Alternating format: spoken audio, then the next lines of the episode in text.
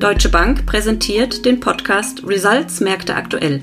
Mein Name ist Karina Schäuble und ich spreche mit Dr. Ulrich Stephan über Themen, die die Weltwirtschaft bewegen. Deutsche Stimmungsindikatoren machen Hoffnung.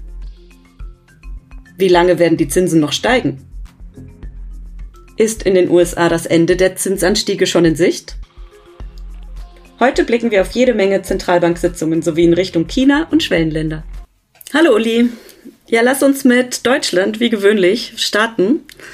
Ähm, das deutsche BIP ist geschrumpft in Q4 gegenüber Q3, also leicht geschrumpft und könnte in Q1 erneut leicht sinken.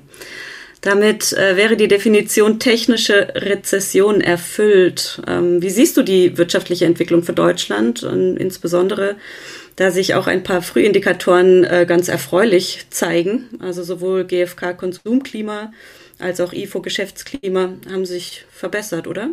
Ja, das ist absolut äh, richtig. Man reibt sich schon ein bisschen die Augen, ähm, weil es doch erstaunlich ist, dass ähm, mittlerweile ganz viele verschiedene Banken, aber auch supranationale Organisationen, wie beispielsweise der Internationale Währungsfonds, die Prognosen für Deutschland fürs Gesamtjahr, jetzt sind wir noch nicht beim ersten Quartal, aber fürs Gesamtjahr, in den positiven Bereich äh, geschoben haben. Also offensichtlich hatte im Herbst noch niemand damit gerechnet, dass wir wirklich so in Anführungsstrichen gut durch den äh, Winter kommen, äh, haben wir natürlich auch Glück gehabt mit Temperaturen etc. Aber das äh, hilft natürlich schon. Die Gasspeicher sind mit 78 äh, Prozent immer noch gefüllt. Das sind 19 Prozentpunkte über dem langfristigen Fünfjahresschnitt. Ähm, die Energiepreise, vor allen Dingen Gas, ist damit wieder deutlich zurückgekommen, aber auch Strom ist mittlerweile natürlich beides immer noch höher, als es vor der Krise war, aber weit, weit von den Höchstständen im Sommer entfernt. Und äh, vor dem Hintergrund hast du völlig recht haben sich die Stimmungsindikatoren der Wirtschaft äh, verbessert und zwar doch ganz ordentlich. Äh, das Geschäfts-IFO, Geschäftsklimaindex äh, insgesamt äh, ist gestiegen. Ähm, die aktuelle Lage wird noch ein bisschen vorsichtig eingeschätzt, aber vor allen Dingen die Erwartungen dann an die äh, Zukunft, die äh, miserabel natürlich waren in den vergangenen Monaten, die haben doch äh, sehr, sehr stark wieder zugelegt und es geht eigentlich mehr oder weniger durch alle Sektoren, wobei vor allen Dingen die Dienstleistungen und der Handel hier stark zugelegt haben. Ich habe auch gelernt, Karina, ähm, es gibt ein IFO Nowcast, also was die amerikanische Notenbank äh, veröffentlicht. Das gibt's bei uns auch, wird äh, nicht so oft abgedatet, also aktualisiert, aber es gibt so einen Nowcast, der steht sogar bei plus 0,7 fürs erste Quartal. Das ist vielleicht ein bisschen optimistisch. Man sollte diese Nowcast nie zu wörtlich nehmen, aber auch der deutet an, dass wir zumindest auch ins Jahr ganz ordentlich äh, hineingestartet sind und insofern ähm, kann man eigentlich ganz optimistisch sein für das Gesamtjahr. Bevor wir zur EZB-Sitzung kommen, die letzte Woche war, äh, lass uns kurz über die Inflation sprechen. Da hätte ich jetzt gerne auch den Wert für Deutschland diskutiert, aber dessen Veröffentlichung wurde vertagt. Äh, wie viel Aussagekraft hat denn die, die letzte Woche veröffentlichte Inflationszahl für die Eurozone? Und was erwartest du für Inflationszahlen in den kommenden Monaten? Ja, das ist schon eine sehr erstaunliche äh, Tatsache, dass äh, Deutschland keine Inflationszahlen veröffentlicht hat, denn irgendwelche Zahlen müssen ja in den europäischen äh, Preisindex eingegangen sein, auch aus Deutschland. Und da hätte man ja äh, gerne gewusst, was denn diese Zahl dann äh, ist. Aber äh, wahrscheinlich werden wir ja in den nächsten Tagen erfahren, wie die deutsche Zahl ist. Ich würde erwarten, ähm, dass wir nach wie vor eine relativ hohe äh, Inflation haben. Es ist äh, im Moment sicherlich für die Statistiker nicht so leicht, weil Preis, äh, Gaspreisbremsen etc. immer wieder statistisch eingearbeitet äh, werden müssen. Da gibt es relativ viel Unsicherheit. Wir haben jetzt auch eine niedrigere Inflation in Europa gehabt äh, aufgrund der Pauschalreisen, die im Januar äh, typischerweise doch relativ stark fallen ähm, in den Preisen und ähm, diese gehen stärker in den Warenkorb ein und äh, vor dem Hintergrund äh, muss man also auch die leicht zurücklaufenden Inflationszahlen ein Stück weit sehen. Also sind viele statistische äh, Ungewissheiten drin. Ähm, ich würde davon ausgehen, dass wir nach wie vor eine relativ hohe Inflation haben, äh, vor dem Hintergrund, dass eben die Wirtschaft doch relativ gut läuft, dass wir auch nach wie vor ähm, äh, hohe Lohnforderungen haben. Wir haben ja nicht nur den öffentlichen Dienst, der äh, mit 10,5 Prozent äh, eine zweistellige Zahl hat, sondern auch äh, die Post mit 15 Prozent. Mal gucken, wie das alles weitergeht. Die Europäische Zentralbank selbst, Philip Lane, der Chefvolkswirt, hat gesagt, es wird wahrscheinlich zwei, drei Jahre dauern, bis die Löhne an dieses höhere ähm, Preisniveau angepasst sind. Also wir werden damit rechnen müssen, dass da noch äh, Lohnsteigerungen kommen. Und äh, wie gesagt, vor dem Hintergrund dürfte die Inflation auch in diesem Jahr leider noch etwas höher sein und die Europäische Zentralbank wahrscheinlich noch nicht am Ende. Ja, gutes Stichwort. Letzte Woche Donnerstag äh, hat sie den Leitzins nochmal um 50 Basispunkte angehoben und auch angekündigt, ja quasi angekündigt, dass im März ein weiterer Zinsschritt um ebenfalls 50 Basispunkte folgen wird. Ähm, und dann muss man mal die nächsten Daten noch äh, sehr, sehr genau beobachten. Ähm, für die weiteren Entscheidungen. Ähm, aber glaubst du denn, dass damit dann das Ende der Zinserhöhungen langsam in Sicht kommt? Immerhin, es ging jetzt, glaube ich, drei Prozent in Summe schon hoch. Ja, das ist äh, korrekt, aber wir haben natürlich auch eine Inflation im zweistelligen äh, Bereich gehabt, äh, was ja auch nicht so sehr oft vorkommt. Also insofern, ähm, ja, hat die Europäische Zentralbank nicht nur um 50 Basispunkte 0,5 Prozent angehoben, sondern sie hat auch äh, angekündigt, dass im März nochmal ein Schritt äh, von 0,5 äh, Prozent kommen werden. Ähm, das Ganze ist ja eigentlich eine sehr restriktive Aussage, also insofern, als dass die Geldpolitik weiter ähm, die Zügel anzieht. Der Markt hat das aber komplett anders herum aufgefasst, weil Frau Lagarde dann in der Pressekonferenz doch nicht so bestimmt war, was die 50 Basispunkte angeht. Sie hat auf die Risiken äh, verwiesen, äh, die es gibt und vor allen Dingen guckt der Markt dann auf die äh, Zeit nach dem März und spekuliert also jetzt, ja, jetzt hat Frau Lagarde sich mit dem März aus dem Fenster äh, gelehnt, aber dann äh, wird danach nicht mehr viel passieren. Ähm, ich glaube, dass der Markt da äh, sehr schnell ist. Also bin noch nicht total davon überzeugt, dass dann das Ende der Zinsanhebungen äh, wirklich äh, gekommen ist. Ähm, hatte ja die Gründe zur Inflation vorhin schon aufgezählt. Und insofern, ja, war es äh, von den Zahlen her doch ein Fingerzeig, dass die Geldpolitik restriktiver wird, aber Frau Lagarde hat das dann in der Pressekonferenz ein Stück weit äh, aufgeweicht. Im Moment geht der Markt davon aus, dass die Terminal Rate, also der Höchstpunkt des Zinszyklus, irgendwo zwischen 3,25 und 3,50 äh, liegen wird. Ab März beginnt die EZB außerdem damit, ihre Bilanz äh, weiter zu verringern oder überhaupt zu verringern. Also nicht zu reinvestieren, ähm, Anleihen nicht zu reinvestieren, die fällig werden. 15 Milliarden im Monat. Ähm, zunächst mal bis Juni und dann neu bewertend. Ähm, wie viel Einfluss auf den mittel- und langfristigen Zins hat diese Aktion wohl? Ist davon auszugehen, dass das am Markt spürbar sein wird? Also tatsächlich dürfte das äh, kaum spürbar sein, Karina, weil der, die Summe ist natürlich für uns als Normalbürger schon gewaltig, aber ähm, im Vergleich zur Gesamt äh, Kaufsumme, die die Europäische Zentralbank über die letzten Jahre getätigt hat und ähm, im Vergleich zur gesamten Bilanzsumme sind natürlich äh, 15 Milliarden, auch wenn es dreimal 15 Milliarden sind, dann nicht so viel. Ich glaube, dass die Europäische Zentralbank hier tatsächlich mal antestet, ähm, wie denn der Markt äh, sozusagen dann auch mit den Auf Risikoaufschlägen für südeuropäische Länder umgeht. Also was passiert mit äh, Italien, mit ähm, ähm, Griechenland etc. pp. Und da muss man sagen, dass die zuletzt, also trotz Ankündigung, die Aufschläge zu Bundesanleihen hier deutlich zurückgelaufen sind. Also offensichtlich glaubt der Markt, dass die Europäische Zentralbank äh, die Dinge im Griff hat und dass die Länder nicht in, in Probleme reinkommen. Wie gesagt, bewerten wird man dann im Sommer und ich könnte mir vorstellen, dass die äh, Europäische Zentralbank dann auch in größerem an äh, Maße, Ausmaße nicht äh, wieder zurückkauft, Anleihen, die eben zurückgezahlt werden. Ja, lass uns äh, mal Richtung USA blicken. Also auch dort gab es eine Leitzinsentscheidung letzte Woche. Die Fed hat den Leitzins um 25 Basispunkte erhöht und damit das Tempo der Leitzinserhöhungen etwas reduziert. Also erneut etwas reduziert. Und Jerome Powell hat einerseits betont, dass weitere Zinserhöhungen kommen werden, um die Inflation zurück auf das Inflationsziel von zwei Prozent zu bekommen. Andererseits hat er diesmal sehr ausweichend reagiert bei der Frage, ob das Peak bei über fünf Prozent liegen wird.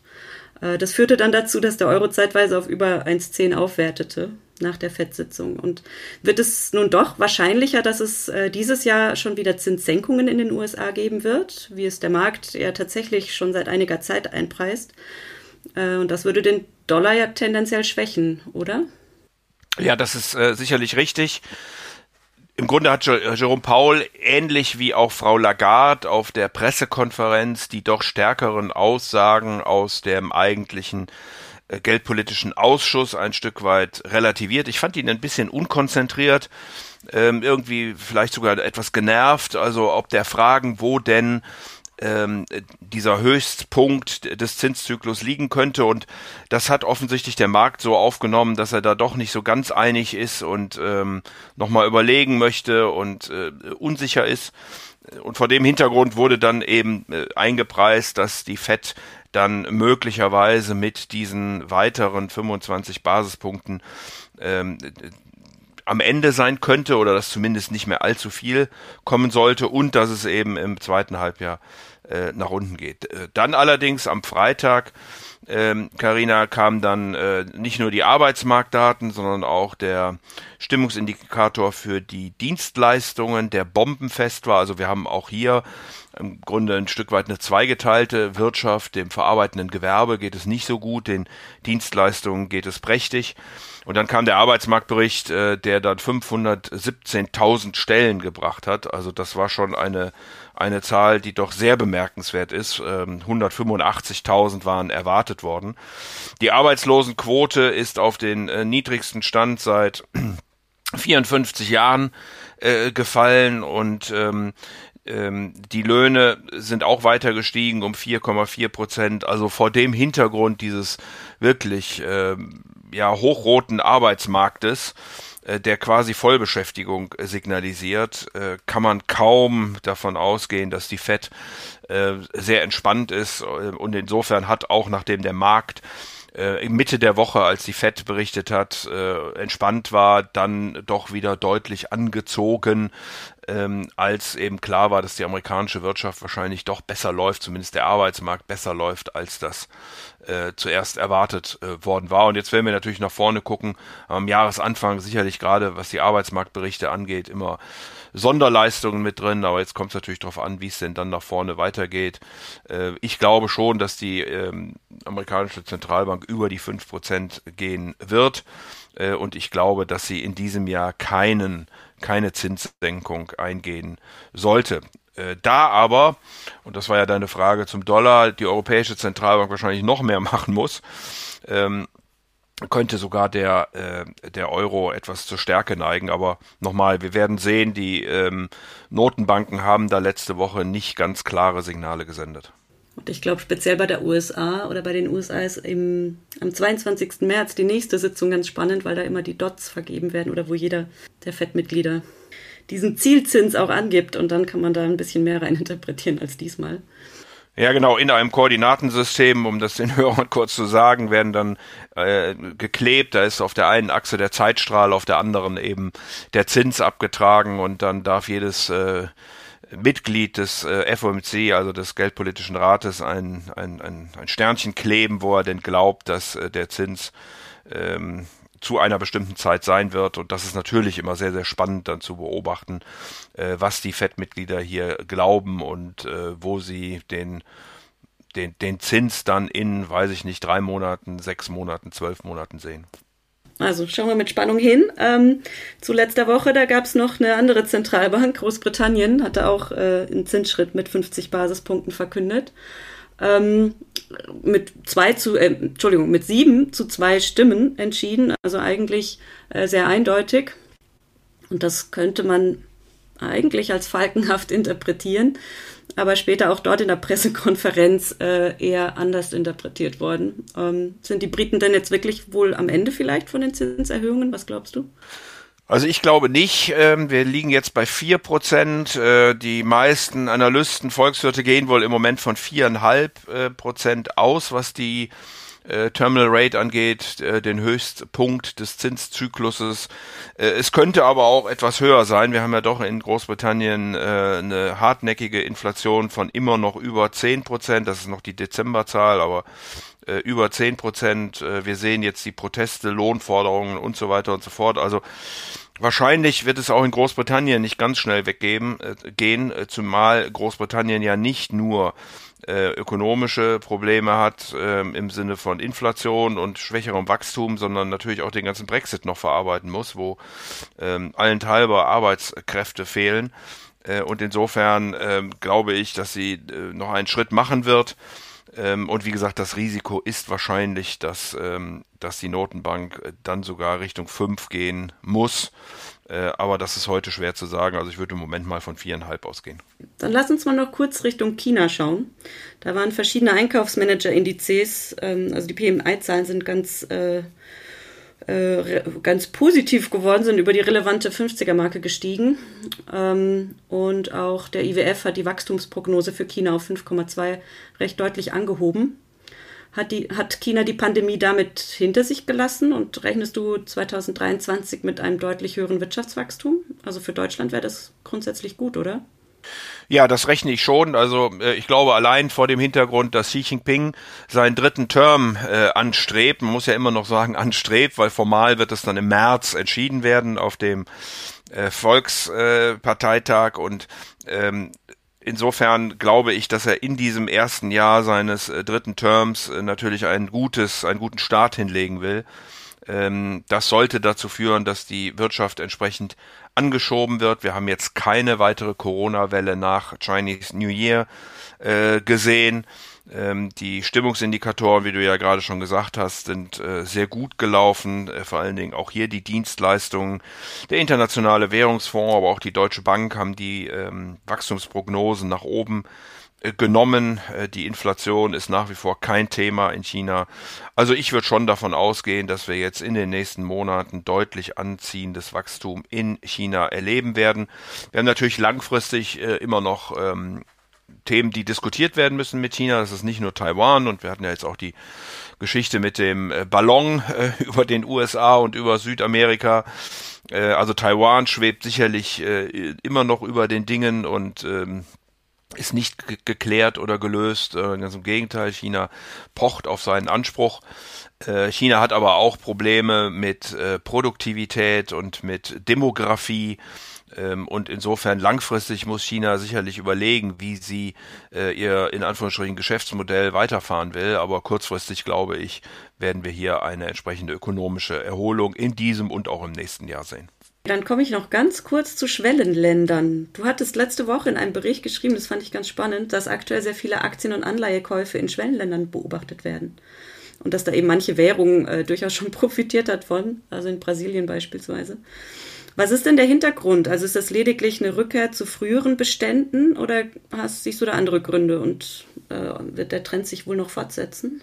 Also der könnte sich durchaus noch ein wenig äh, fortsetzen. Wir haben ähm, Renditen in den Emerging Markets in Dollar, die äh, jenseits der sieben Prozent liegen. Das ist natürlich sehr attraktiv. Die Emerging Markets, vor allen Dingen in Lateinamerika, haben sehr früh und sehr energisch die Zinsen äh, angehoben. Deswegen ähm, sind auch der chilenische Peso, der brasilianische Real, der kolumbianische Peso und der Costa Rica Colon äh, mit die stärksten Währungen, äh, wenn man sich den gesamten Komplex der Emerging Markets anguckt. Äh, und das liegt eben, wie gesagt, daran, dass natürlich äh, die Zinsen sehr früh sehr stark angehoben wurden. Und es liegt auch daran, dass jetzt die Rohstoffe wieder laufen, äh, nachdem China gesagt hat, sie wollen öffnen und ähm, wieder stärker wachsen. Das Ganze befeuert natürlich. Es kann sein, dass die Zinsen irgendwann wieder gesenkt werden. Ähm, das würde dann sicherlich eine, eine Dämpfer für die entsprechenden Währungen bringen. Aber ähm, im Moment gibt es sicherlich noch einen deutlichen Zinsvorteil auf der Seite der äh, Emerging Markets und vor allen Dingen, wie gesagt, Lateinamerikas. Ja, sehr spannend. Ja, danke dir, Uli, für all deine Einschätzungen und danke an alle, die eingeschaltet haben. Bis zum nächsten Mal. Ich danke auch. Tschüss.